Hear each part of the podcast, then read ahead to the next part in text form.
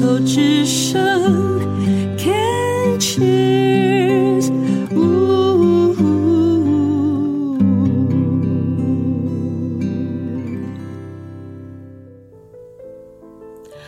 好，我们现在呢继续聊在夹缝中行走的展出内容。首先要介绍的是北美馆典藏的作品《走铅笔的人》，作者是观念行为艺术家石静华。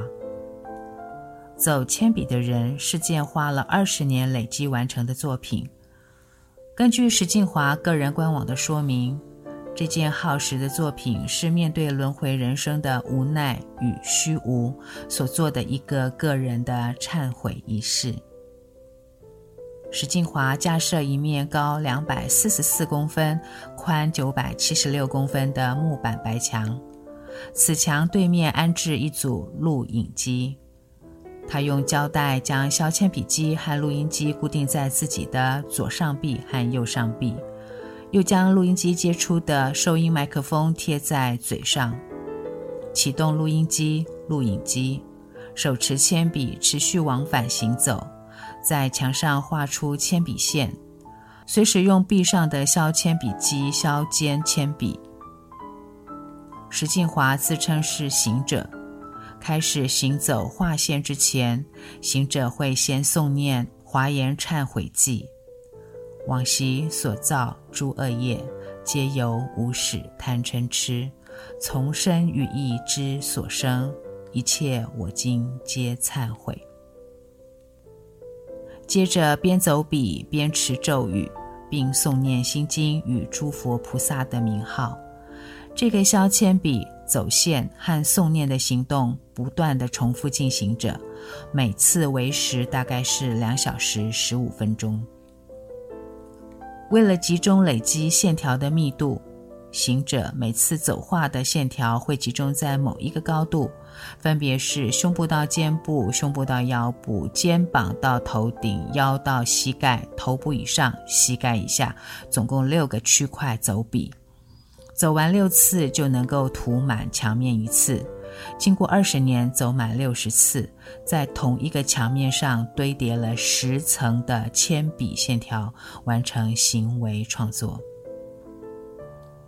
这里有一些隐喻的，一支一支的笔代表一生一生的轮回，而那面本来清净洁白，如今污浊黑尘的铅笔墙，则象征着过去生生世世所累积的恶业。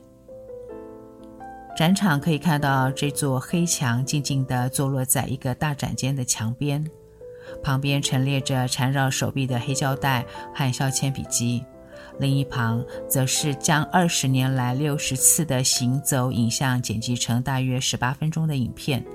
若你将耳朵靠近电视的荧幕，就可以听到行者诵经持咒的声音。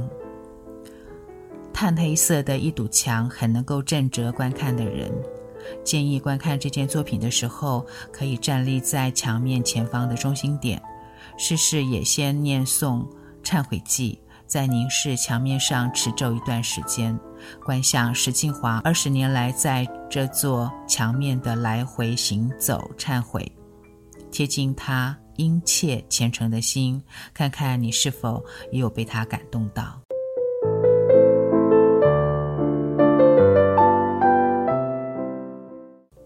接着再来介绍刘汉之的三件作品，这三件作品陈设很简单。但是可别轻易的晃过去哦。二零一一年获得台北美术奖首奖的刘汉之，借由简单的图说和一些低阶的机械装置，在平凡生活中添加了剧场性的旁观味道，扭转严肃，也瓦解了刻板印象，像是日常划开了一道呼吸的缝隙。刘汉之的作品流露出淡淡的幽默，又有那么一些些的黑色喜剧效果，简单却有哲理的表达，相信大家看了都会会心一笑的。刘汉之的第一件作品名为《过线一刻》，墙上挂着一件运动衫，上面缝着冲刺带。墙上另外三张说明图稿，说明他的想法论述。我简化一下，说说我的理解。刘汉之他常常在想，冲刺的那一瞬间会是什么感觉？为这个冲刺，或许会花上大半辈子的时间。冲刺的当下，无法确认究竟你付出了什么，又错过了什么。虽然不会感觉没有意义，但是它好像也已经不那么重要。人生就是为了这个吗？干脆呢，就把冲刺带缝在身上，躺平吧。刘汉之另一件作品也很有意思，名为《步行阅读留言机》，有一部借由轮轴带动留言自带的单轮手推车。操作者必须走得够远，才能够阅读到最后的留言。刘汉之说，自带的形式是来自于电影胶卷的概念，文字是横式书写，并且由下往上的卷动，是模拟电影结束的时候播放的片尾字幕。那是电影的结束散场，借此带出一篇关于道别的叙事。这部单轮手推车不是一台单纯的播放功能的机具，它的播放必须仰赖阅读者的步行来启动，所以它真实的意义是一句陷阱。想要看完留言，必须推动步行器，阅读的句子越多，自然会被驱使走得越远，暗示要对方滚远一点的委婉道别。步行器旁边有实际操作的影像记录，我跟着影片中行走的速度，把所有的文字读了一遍，大约要花六分四十四秒左右。估算走路的速度，如果时速是四公里的话，看完步行器上的留言，至少走了四百五十公尺。嗯，这样滚得够远了吗？不过他的文字像首诗，虽然是希望对方滚远一点，但是怎么读起来有那么一点点的伤心。不少网友都表示很喜欢这个作品，看展时可以花点时间看完这段婉转又残酷的道别留言。再转个弯，刘汉之的另一件简单的机械作品摆放在桌上。机器上的杆子快速地翻弄书页，我看到后不禁地笑出声音来，真想去趴在桌上，享受书页被翻弄后制造出来的微风与书香。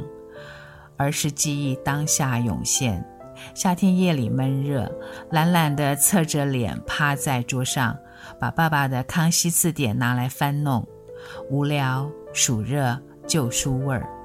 刘汉之能从生活情节里找线索，表现出身体感知的对话，真是个笑匠型的艺术家。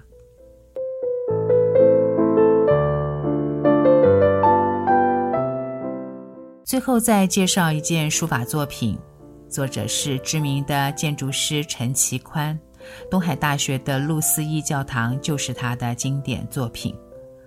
陈其宽留有不少的水墨画作。这次展出的作品名称为《足球赛》，是件相当独特的创作。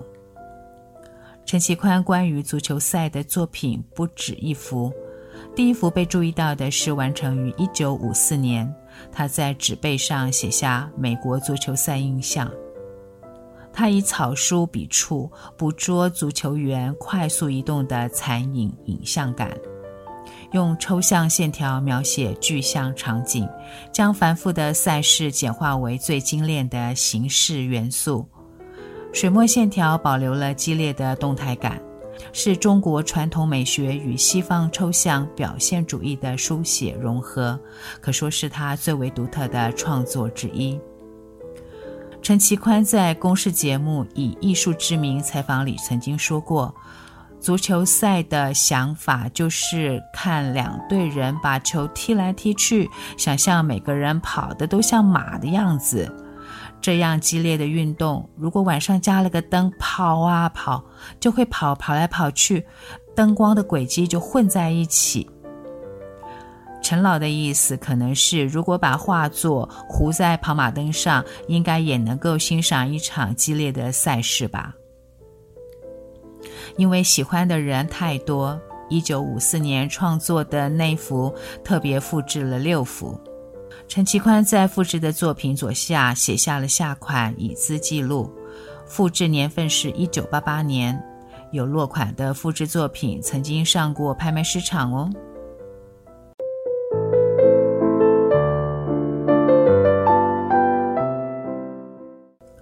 展场还有八部纯录像的影片。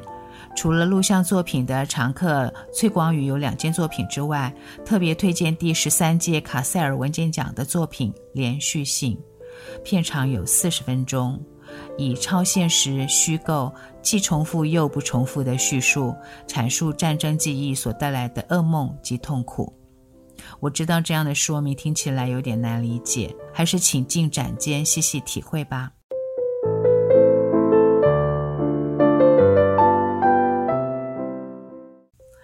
大家的手机是否有启动 Google 的定位功能？Google 每个月会提供你的时间轴最新动态报告，还有低排放量移动公里数报告。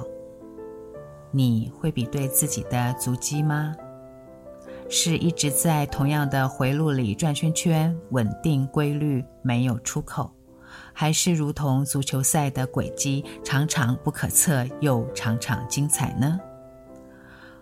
北美馆在夹缝中行走，展期到明年的一月八号，同期还有新进的典藏作品展，展期到十一月六号，安排一天来看展吧。看展能提升或被开启我们对生活、对美感的感知力，借由艺术家的表达展演，帮我们打开另一扇看世界的窗。今天的心意向往专辑。希望能带给大家一些触动，一些想象，还有一些些的醒思。时间过得真快，今天的每个当下的你都认真的过了吗？静静过生活，和大家一起认真过生活。我们下回空中再见喽。